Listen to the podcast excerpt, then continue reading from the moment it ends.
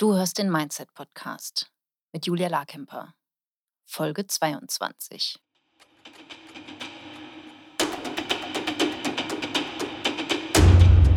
Willkommen zum Mindset Podcast. Hier lernst du, wie du dein Gehirn mehr zu deinem Vorteil einsetzt, souveräner mit Herausforderungen umgehst, in deiner Selbstständigkeit mehr Geld verdienst, produktiver arbeitest und dir letztlich das Leben erschaffst, das du wirklich leben willst. Ich bin deine Gastgeberin, zertifizierte Mindset- und Business Coach Julia Larkemper. Ich freue mich schon total. Ich habe morgen endlich wieder einen Hund zur Pflege. Also ich habe ihn nicht wirklich zur Pflege, dass er dann ständig bei mir ist oder auch ein sehr pflegebedürftiger Hund ist, sondern äh, ich dogsitte ihn. Ich glaube, das ist so das, der richtige englische Begriff, zu dem ich wieder keine deutsche Entsprechung habe. Also, ähm, ich habe dann den ganzen Tag Begleitung von einem super niedlichen Schlappohrjagdhund und wir machen es uns sehr gemütlich. Ich arbeite, er kriegt auch zwischendurch was zu tun, ein paar Schnüffelaufgaben. Wir kuscheln ein bisschen auf dem Sofa und machen auch mal 'n Nickerchen zusammen und ansonsten schläft er ganz viel und ich arbeite ganz viel wie sich das gehört. Und zwischendurch drehen wir eine Runde durch den Park oder durch den Kiez. Und für mich ist es gerade eine total schöne Lösung und so eine klassische Win-Win-Situation, weil die Besitzer dürfen den Hund nicht mit zur Arbeit nehmen. Und 'ne Freundin von mir hatte mich darauf aufmerksam gemacht, weil ich schon immer mal gesucht hatte. Ich hatte so also, ich hatte eigentlich immer Hunde in meinem Leben und ich hatte so 'n bisschen Hundesehnsucht und dachte so: „Oh, es wäre so schön, aber ich bin so viel verreist und ich habe so viel zu tun und 'n 'n ganzen eigenen Hund will ich ja auch nicht haben.“ Und jetzt hat sich das so ergeben, dass der einmal die Woche bei mir ist und wir machen uns 'ne schöne Zeit. Also, das ist richtig, richtig cool und ich kann mein Hundewissen mal wieder auf den Prüfstand stellen. Ich hatte früher auch schon Jagdhunde oder auch, ähm, also Weimaraner und, ähm, Labradore. Labradore sind ja so 'n bisschen Stulle, dumm, aber ganz niedlich. Ähm, und ja, bisher hatte ich immer 'ne ähm, 'ne Historie mit sehr verfressenen Hunden und das ist dieser so gar nicht und das ist so angenehm. Also, da muss man nicht immer aufpassen, was irgendwie rumliegt. In Berlin liegt ja so einiges auf den Bürgersteigen und Straßen und in den Parks. Also, das finde ich sehr, sehr angenehm, dass wir, äh, uns da gar keine Sorgen machen müssen, weil der gute Mann, ähm, der gute Hund ignoriert es total. Letztens waren wir 'n paar lustige Tiere gucken, Ziegen und Esel und, ähm Hühner, glaube ich, war noch da. Ja, Enten. Das war sehr, sehr lustig.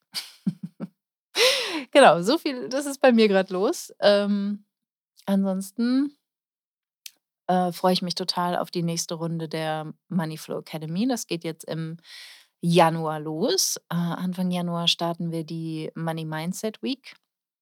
Das haben wir letztes Jahr gemacht, dass wir mal so als Experiment dachten so: „Hey, lass uns doch mal direkt zum Jahresanfang diese 5 einzelnen Workshops anbieten.“ Und das hat super gut funktioniert. Also, da sind einige von euch ja noch in den Ferien oder also, jetzt vielleicht nicht unbedingt im Urlaub, sodass ihr komplett ausgeschaltet seid oder euch gar nicht online bewegt, äh, sondern da haben wir dann morgens von 9:30 bis 10:30 diesen kraftvollen Start in den Tag, wo wir uns mal mit deiner Geldbeziehung beschäftigen, deiner Geldgeschichte, finanziellen Zielen und mal genauer drauf schauen, was dir überhaupt im Weg steht, dir und deinen finanziellen Zielen und wie du das ändern kannst.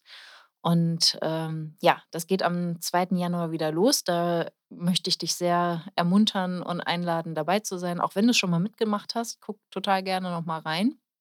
Und dann kannst du erkennen, was sich da schon verändert hat. Und wenn du es noch gar nicht kennst, ähm, melde dich einfach an über Julia Larkemper slash Money Mindset Week. Da kannst du dich mit deiner E-Mail anmelden und das ist natürlich kostenlos.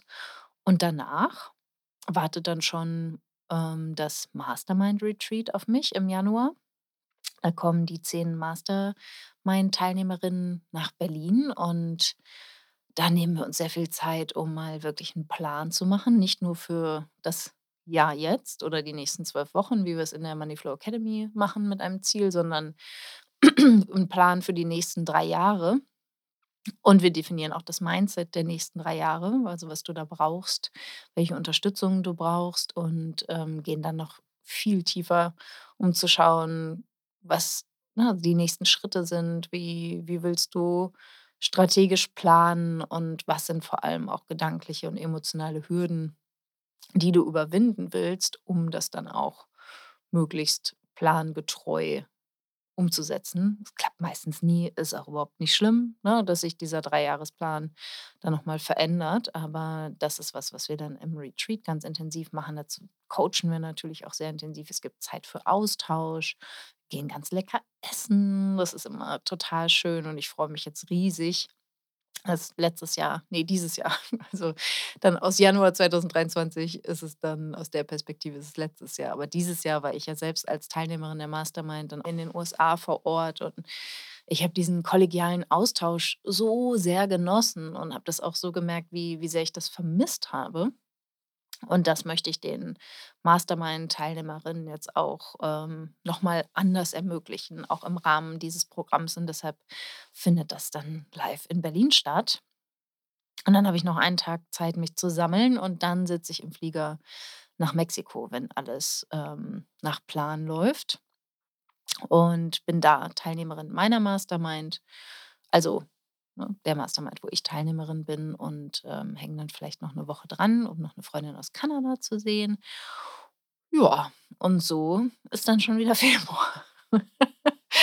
Also, es ist krass. Ich habe auch diese Woche ich meine, wenn ihr das hört, es ist schon wieder 'ne Weile her, aber ich habe mit meinem Team zusammengesessen. Wir machen äh, haben die Contentplanung gemacht und haben halt auch bis Februar geplant und dachten auch so: „Es ist so krass, wie sich das auch verändert hat.“ Und das war, glaube ich, das 1. Content-Meeting und Planungsmeeting, wo wir ähm, wirklich mal so geplant haben, wie wir das schon länger wollten. Also, wir sind jetzt endlich an dem Punkt und das kennst du ja wahrscheinlich auch, dass es einfach manchmal sehr viel länger dauert, etwas in die Tat umzusetzen als ähm, als du dachtest. Und ich wollte schon ewig so im Vorlauf sein. Also, wir sind momentan immer so 2 Wochen, 3 Wochen in der wirklichen Content-Erstellung im Vorlauf. Also, das heißt, dass wir, ne, einfach 3 Wochen Content schon komplett fertig haben und, ähm, dann natürlich noch mal flexibel was verändern können, wenn wir wollen. Aber im Prinzip, wenn ich jetzt 3 Wochen krank wäre, hätten wir kein Problem, 3 Wochen Content auszuspielen. Ähm, aber die Planung, auch die weitere Planung, wann finden alle Launches statt, wann wann finden die Retreats statt, wann mache ich Urlaub? Das sind Dinge, die stehen jetzt schon komplett fest für nächstes Jahr. Das ist nicht alles in Stein gemeißelt. Da kann man noch mal hier und da 'n bisschen flexibel agieren. Das ist mir auch wichtig. Also, ich bin zwar 'ne Planerin, aber ich möchte schon auch 'n bisschen Flexibilität noch haben und außerdem kommt ja eh immer alles als anders, als man denkt.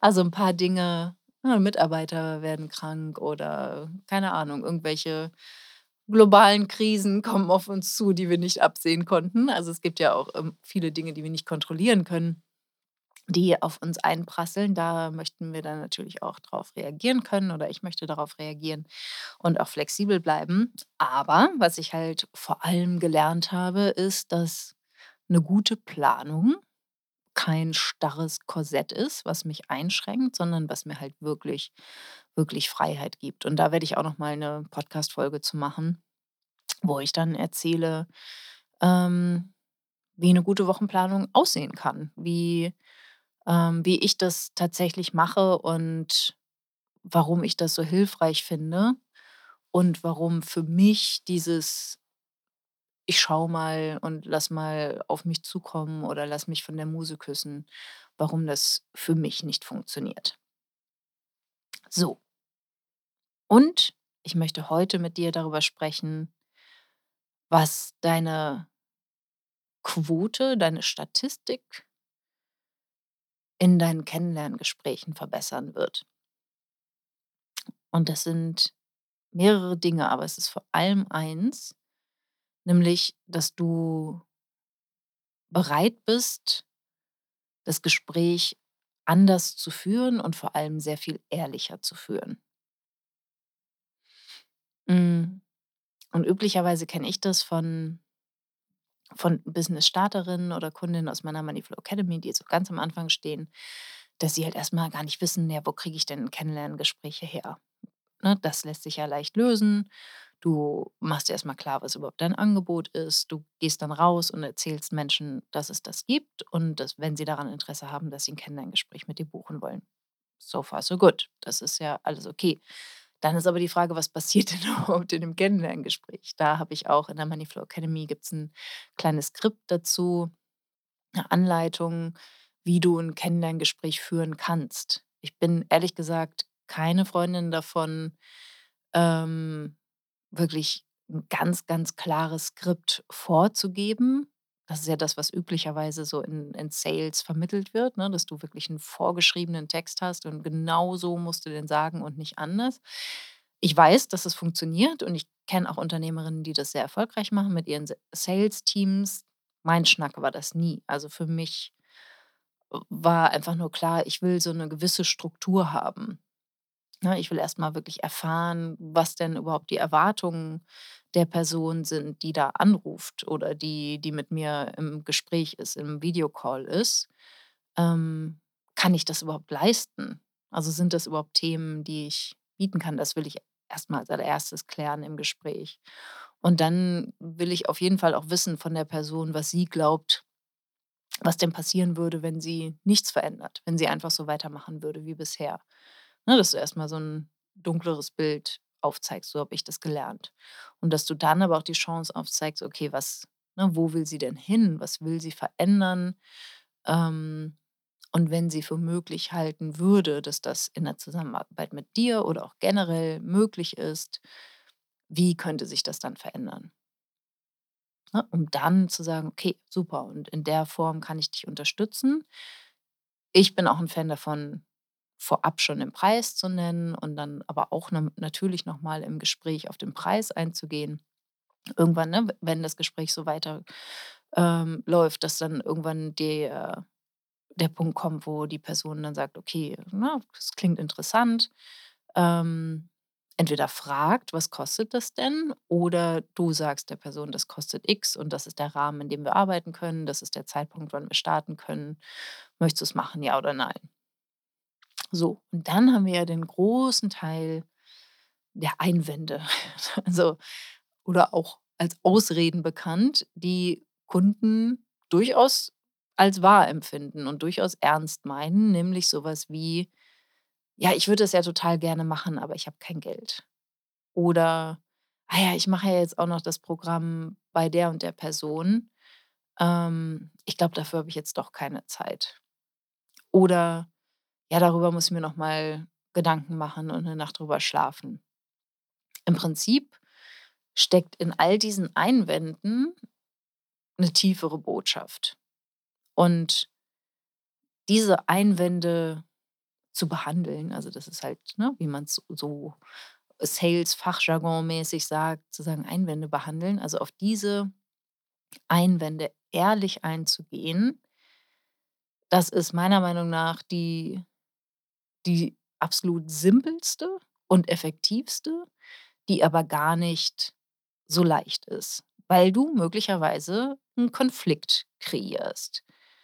Ähm weil es manchmal vielleicht dir wirklich schwerfällt, das zu sagen, was du erkennst und weil du vielleicht auch zu Recht annimmst dass es der Person nicht gefällt, der du es sagst. Aber auch nur, weil entweder du denkst, was dass du was zu verlieren hast oder dass die Person denkt dass sie was zu verlieren hat.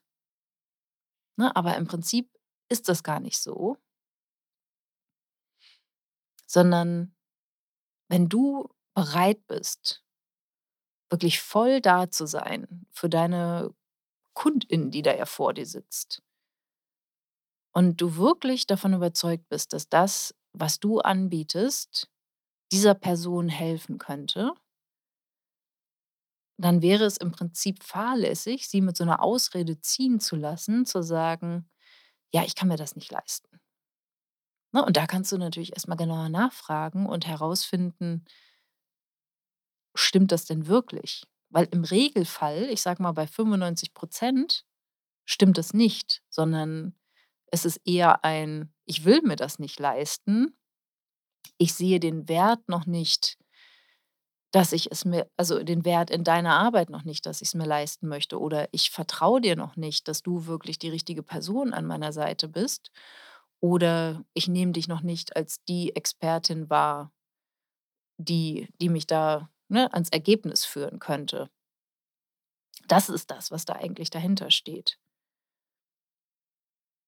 Und bei ganz wenigen Menschen kann es tatsächlich sein, dass sie die finanziellen nicht Mittel nicht finanziellen Mittel nicht nicht haben aber vielleicht wollen sie sich es trotzdem leisten und sind bereit etwas in Bewegung zu setzen, die finanziellen Mittel aufzutreiben, um die Ergebnisse zu kreieren, die du haben willst.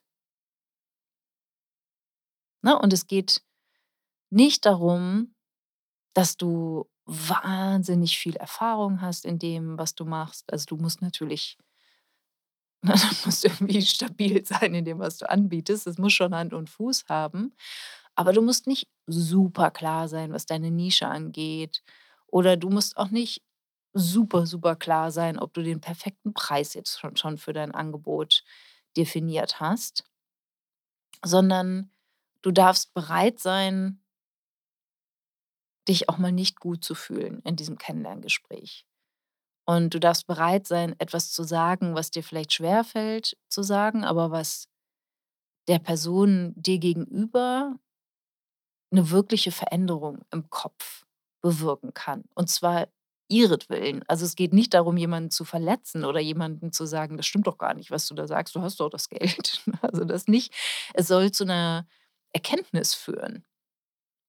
Und du darfst bereit sein, dass diese potenzielle Klientin vielleicht auf dich wütend wird oder etwas auf dich projiziert oder sich ja, betroffen und auf 'ne Art getroffen fühlt grade weil du nicht sofort auf ihre Geschichte einsteigst oder ihre Perspektive zu 100 % glaubst, sondern weil du bereit bist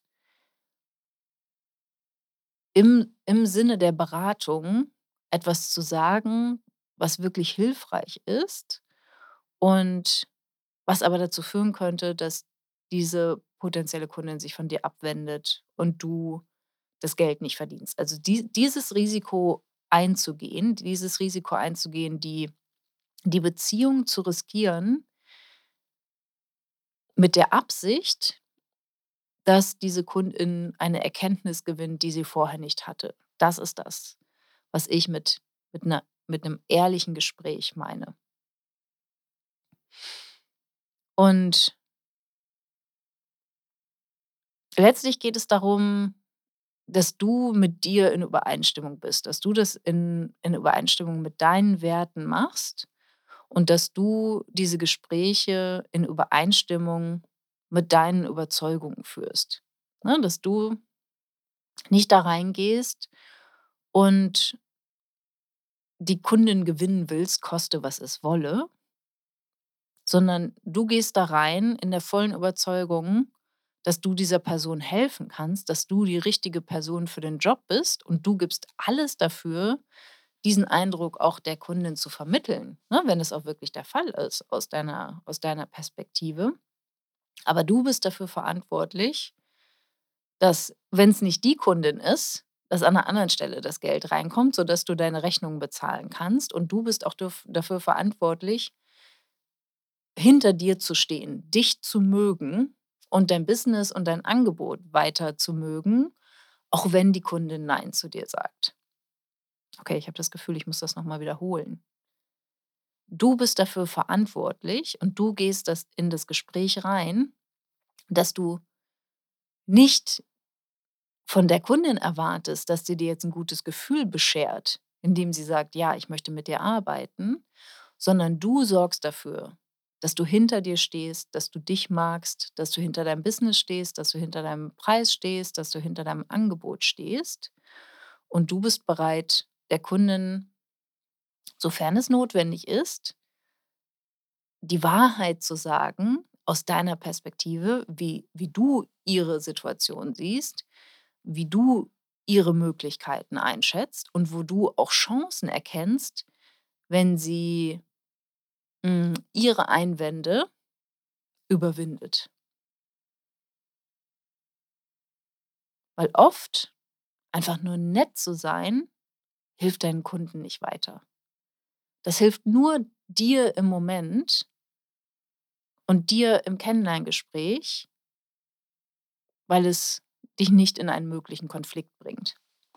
Also, ich will jetzt auch nicht sagen, dass du an jeder Stelle in Konflikt geraten musst mit deinen potenziellen KundInnen, ne? Also, das können ganz, ganz freundliche, ganz ganz spannende Gespräche sein. Aber, ähm, wenn es jetzt nicht darum geht, dass du irgendwie keine Ahnung, also, ich rede natürlich von, ne, 'ner Leistung wie Coaching oder 'ner Leistung wie Beratung. Also, wenn du da erkennst, dass deine Kundin Verantwortung abgibt an Dinge, die nicht dafür verantwortlich sind, dass ihre Ergebnisse so sind, dann sag ihr das.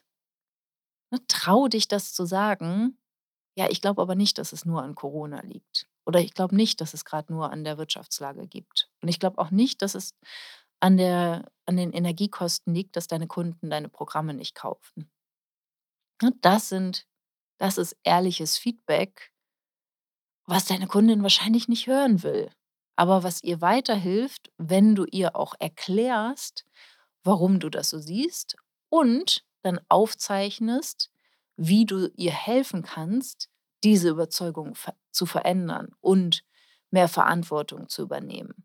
Und das kannst du aber nur, wenn du mit beiden Beinen fest auf dem Boden stehst und hinter dir stehst und deine Emotionen nicht abhängig davon machst, wie deine Kunden sich verhalten.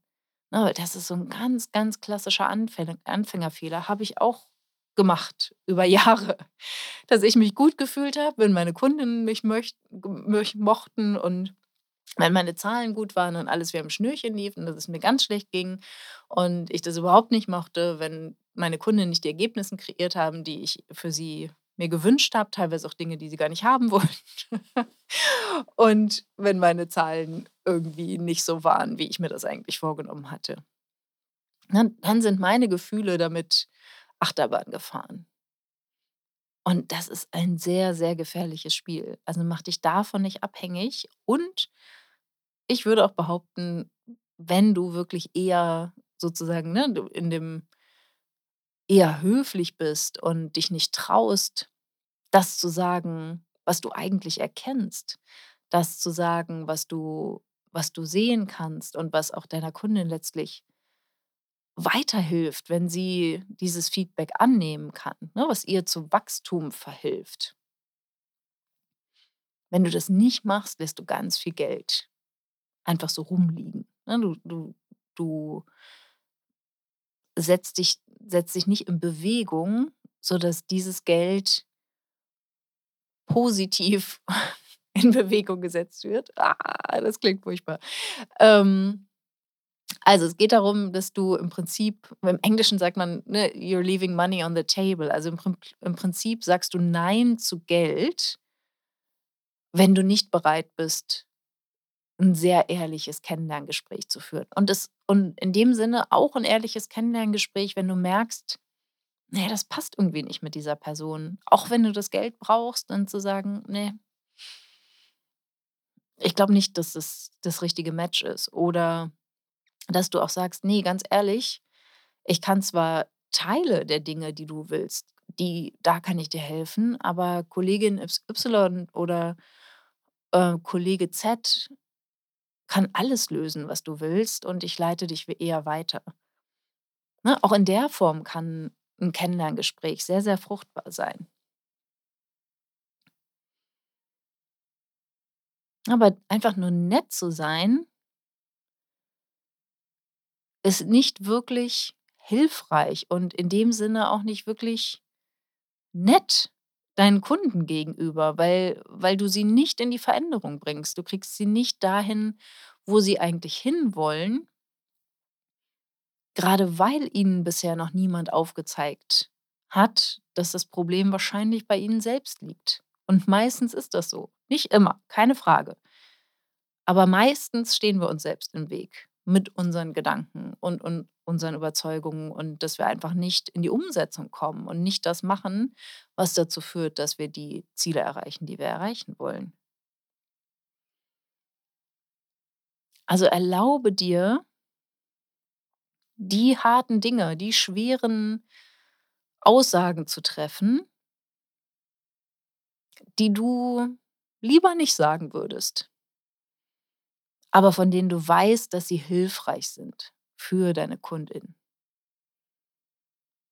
Also, achte da wirklich drauf, wenn dir so 'n Geistesblitz kommt oder wenn wenn deine Intuition dir was flüstert. Auch wenn es üblicherweise nicht als höflich oder angemessen erscheint oder vielleicht auch sicher für dich, ne? Also und das noch mal gesagt, es soll sicher für deine Kundin sein. Die darf ruhig mal auch mal sauer auf dich werden. Und glaube mir, ich habe schon einige Kundinnen sauer gemacht und es ist okay. Ne, weil alle, wirklich alle sind danach irgendwie nach manche nach 'n paar Stunden, nach 'n paar Tagen, andere erst nach 'n paar Wochen, teilweise sogar erst nach Monaten oder Jahren, hatte ich auch schon, dass sie noch mal zurückkommen und sagen: „Jetzt habe ich verstanden, was du mir damals sagen wolltest.“ Ich hatte das einmal, da habe ich in 'ner in meinem 1. Gruppenprogramm in der 1. Runde habe ich 'ne Übung gemacht und eine Kandidatin ist da so komplett drauf abgegangen, insofern, dass sie ich glaube, einfach was gesehen hat, was sie nicht sehen wollte und dann das auf mich projiziert hat und gesagt hat: „So, ich bin jetzt schuld.“ Und dann hat sie auch während des Calls oh Gott, mir war das so peinlich, ne? Das war mein 1. Gruppenprogramm, ich noch frisch gebackener Babycoach. Und dann vor 15 anderen erzählt sie mir dann, wie wie scheiße ich bin und wie fahrlässig das ist ich ist, dass ich das anbiete und bla bla bla. Und ich dachte auch so: „Gott, oh Gott, wie schrecklich.“ Das war mir wahnsinnig peinlich. Ich habe das nicht mal das war ja gar nicht meine Absicht, da so ehrlich zu sein in dem Sinne. Ich wollte ja einfach nur 'ne sehr kraftvolle Übung teilen, habe ich auch gemacht. 14 Leute haben profitiert, eine Person nicht. Und inzwischen gebe ich dem auch 'n anderen Rahmen oder, ne, ich ich zeige auch Grenzen auch von Übungen. Also, ich habe da sehr viel gelernt, aber das war auch total spannend, weil sie mir, glaube ich, 2 Jahre später dann 'ne Nachricht schrieb und und sich dafür entschuldigte und, ähm und im Prinzip noch mal erklärt hat, dass das an ihr lag, wie sie da reagiert hat. Und ich will nicht sagen, dass wir nie Fehler machen als auch als Coach. Ich meine, wir sind ja auch alle Menschen, ne? Das kann schon sein. Ähm, aber auch damit, ne, kannst du auch als mit zahlenden Kunden kannst du kannst du durchaus damit mal umgehen. Oder wenn jemand halt wirklich partout nicht, ähm es ist ja relativ selten, dass ich irgendwie so sehr in 'ner Mentoring-Rolle bin. Das ist halt eher bei strategischen Fragen, aber das hatte ich jetzt letztens auch, auch in der Money Flow Academy, wo ich ich sage ja ganz klar, habe ich auch im Podcast schon öfter gesagt: „Wenn du noch nicht eine starke Nachfrage hast, also, wenn noch nicht viele Ja's in Kennenlerngesprächen kommen, wenn du nicht 'ne starke Nachfrage in Kennenlerngesprächen hast, dein Eins-zu-eins nicht funktioniert, kommen ganz viele auf die Idee, dass 'n Gruppenprogramm das Bessere wäre, weil das könnte man günstiger anbieten, überhaupt, haben sie ja viel mehr Lust, jetzt Gruppe zu arbeiten und so weiter. Und ich hatte es jetzt noch mal bei äh, in einem Call letztlich, wo 2 Kundinnen mir gestanden haben, dass sie entgegen meiner Empfehlung 'n Gruppenprogramm gestartet haben. Ne, letztlich waren's 3. Eine war im Coaching, die hat das gesagt. Das hat nicht funktioniert. Sie hat's an niemanden verkauft. Sie stampft es jetzt wieder ein. Und 2 weitere Kundinnen haben das bestätigt und meinten es auch so: „Ja, Julia, ich habe es auch entgegen deiner Empfehlung gemacht.“ Und ich finde das ehrlich gesagt total gut, ne, weil das jetzt es ist ja viel kraftvoller, diese Erfahrung gemacht zu haben, ähm, anstatt immer nur das zu tun, was ich sage. Ich bin ja jetzt auch wirklich nicht allwissend, ne? Aber in dem Sinne, da die auch ehrlich zu sein. Also, wenn Kunden mich fragen und sagen: „Soll ich jetzt für dieses Programm den Preis erhöhen?“ Da geht's mir nicht darum, dass dass die Kundin das macht, wie ich das will, sondern, ähm, in der Regel, ne, stelle ich ganz viele Fragen und finde erst mal heraus, was denn überhaupt die Intention ist und was sie damit erreichen möchte. Und wenn's aber um 'ne klassische Empfehlung geht, dann sage ich auch ja oder nein und begründe das auch und bin bereit, dass diese Kundin dann auf mich sauer ist. Oder wenn ich sage: „Ja, aber das, ähm ne, das ist 'n Mindset-Thema. Ich sehe hier 'ne Chance, wo du noch dran arbeiten kannst.“ Oder, ne, hier an diesem Glaubenssatz, glaube ich, ist noch Potenzial, wo du noch mehr dran arbeiten kannst, dass du, ähm, dich dann anders verhältst und dass du auch einfach mehr mehr hinter dir stehst und hinter dem, was du anbietest. Auch das finden Kundinnen nicht so toll. In Kennenlerngesprächen, ehrlich gesagt fällt mir jetzt kein direktes Beispiel ein. Also, jedenfalls nicht, wo jemand eingeschnappt war, ne? In der Regel ist es wirklich so, dass es erst mal so 'n überraschender 'ne überraschte Reaktion ist beim Gegenüber, weil sie's gewohnt sind, dass sie einfach ihre Geschichte erzählen und dass alle zustimmen. Und da liegt halt 'ne Riesenchance für dich als Beraterin das zu verändern, ne? Und da wirklich die Wahrheit zu sagen. Du ziehst dir keine Samthandschuhe an oder du sorgst nicht dafür, dass sie auf keinen Fall 'n unangenehmes Gefühl erleben sondern du übergibst einfach die Botschaft, die du für sie als wichtig und lehrreich empfindest. Mit Mitgefühl. Und diese Chance, die hast du in einem Kennenlerngespräch. Und du hast auch nur diese eine Chance, weil wahrscheinlich, wenn sie weg sind, sind sie weg. Und selbst wenn sie dein Produkt oder dein Angebot nicht wahrnehmen werden sie wahrscheinlich früher oder später verstehen, was du mit deiner Aussage meintest. Und vielleicht gewinnst du sie später noch mal an den als Kunden, vielleicht aber auch nie. Vielleicht empfehlen sie dich weiter, vielleicht aber auch nicht. Aber du hast ihnen verholfen, eine neue Erkenntnis zu gewinnen, einen Schritt weiterzukommen. Und das kannst du auch umsonst machen. Und diese eine Chance solltest du ergreifen auch wenn es dazu führt, dass jemand vielleicht nicht so 'ne gute Meinung von dir hat weil die Chance, dass die meisten es annehmen können und dass du wirklich diesen Wert erschaffst, das sorgt dann letztlich dafür, dass du mehr und mehr Kunden gewinnst, weil sie merken, das ist authentisch, was du sagst. Du glaubst wirklich daran, du stehst wirklich dahinter. Es geht dir nicht darum, dass sich deine Klienten nur gut fühlen und es geht dir nicht darum, dass du dich immer nur gut fühlst. Sondern es geht dir darum, dass deine Kunden KundInnen mit dir wachsen und dass auch du über dich hinaus wächst, indem du dich das traust, nicht immer nur höflich zu sein. Ne, das ist mehr Service, als einfach nur nett zu sein. Ne, und dieses Nettsein kann dir letztlich das Kennenlerngespräch ähm, kann dich das Kennenlerngespräch kosten, ne? In dem Sinne, dass du die Kundin nicht gewinnst, weil sie merkt, irgendwas stimmt hier nicht. Irgendwas ist nicht in Übereinstimmung. Also, hab eine wunderschöne Woche. Bis bald.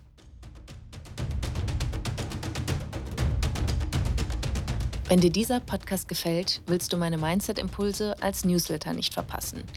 Wenn du dich unter julialarkemper.com/newsletter anmeldest, bekommst du Tipps dazu, wie dein Mindset deinen Kontostand beeinflusst, wie du deinem Gehirn ein Update verpasst, damit der Umgang mit Geld für dich entspannter wird und was genau Brückengedanken sind und wie du sie für dich nutzen kannst.